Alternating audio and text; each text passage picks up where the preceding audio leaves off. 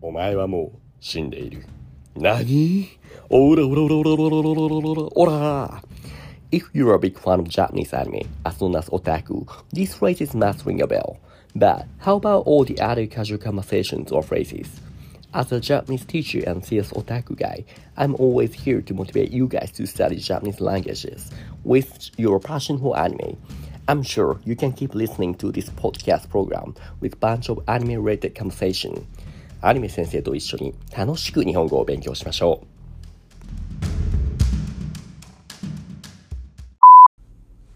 In this radio program, all the contents will be shared in Japanese. Also, there are slow and natural speed versions that are available, so once you get used to the slow version, let's try the other one to improve your listening skills. For those who are interested in the written draft, please check out my Patreon in the provided link. ありがとうございます。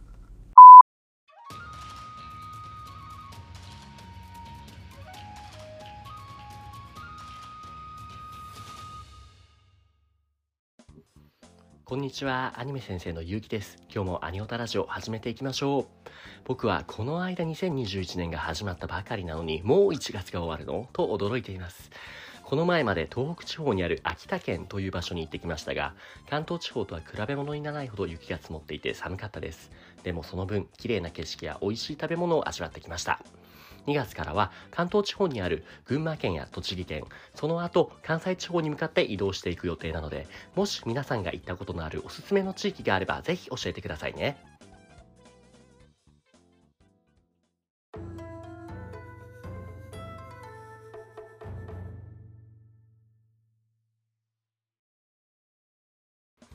オタクのための日常会話アニメや漫画でよく聞くような日常会話でも使える表現を紹介するこのコーナー。今回紹介するのはこちら。しょうがない。しょうがない。アニメや漫画でもキャラクターが残念そうな気持ちの時に聞いたことがありませんか？もともとは仕方ないという言葉をカジュアルにしたもので、どうしようもない、何もできないという諦めの気持ちを表したい時に使う言葉です。いくら頑張ってももうしょうがないと誰かを慰める時に使うことで友達に優しくしてあげることができます。利用例。今年日本に行く予定だったんだけどコロナウイルスのせいでキャンセルになっちゃったんだ。それはしょうがないね。きっとまたチャンスがあるから押し込まないで。ありがとう。次行けるのを楽しみにしているよ。周りの友人や知り合いが失敗してしまった時にはこの言葉を使って元気づけてみましょう。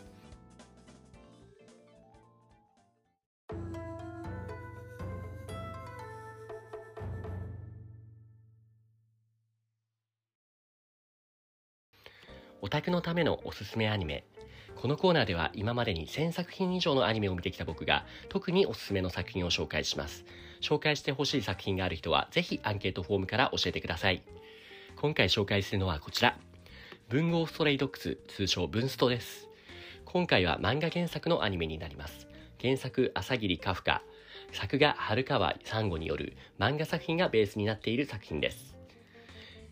ソウルイーターや野良神、僕のヒーローアカデミアを担当したスタジオボーンズがアニメーション制作を担当しています。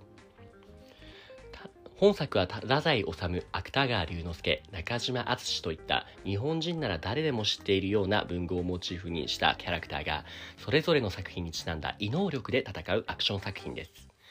原作者の朝霧さんによれば文豪がイケメン化して能力バトルしたら絵になるんじゃないかと思ったからという理由で本作を作ったそうです。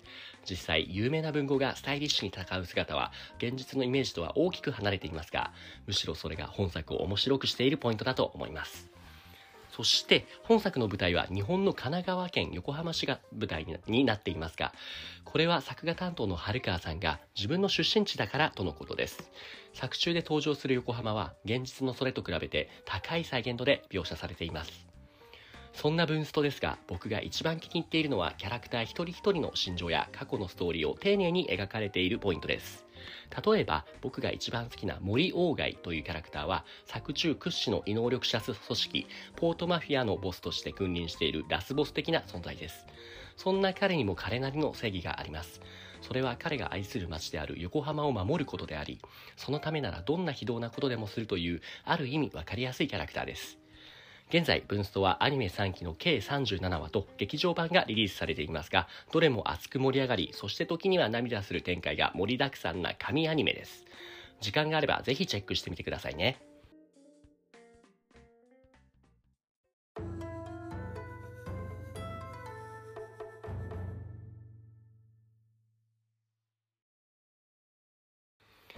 教えてアニメ先生。アニメ先生こと私、結城宛てに届いた質問やリクエストに答えるコーナー。今回はお便りがないので、試しに僕がリクエストのテーマを設定してみたいと思います。今回募集するテーマは、アニメを使って楽しくできるおすすめの日本語学習法です。僕はいつもインスタグラムなどでオタクの生徒さん向けに日本語学習教材を配信していますが、皆さんがいつもやっているおすすめの学習法があれば、ぜひ参考にさせてほしいです。リクエストは概要欄のリンクから応募できるので、どしどし送ってきてくださいね。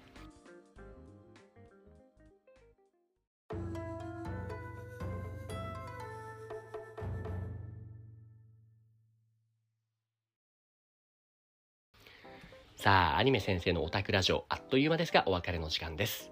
番組では皆さんからのお便り、ご質問、感想など何でもお待ちしています。番組賞賛欄内のアンケートリンクからどしどしご応募ください。寒い季節が続きますが、暖かくして元気にお過ごしください。さようなら。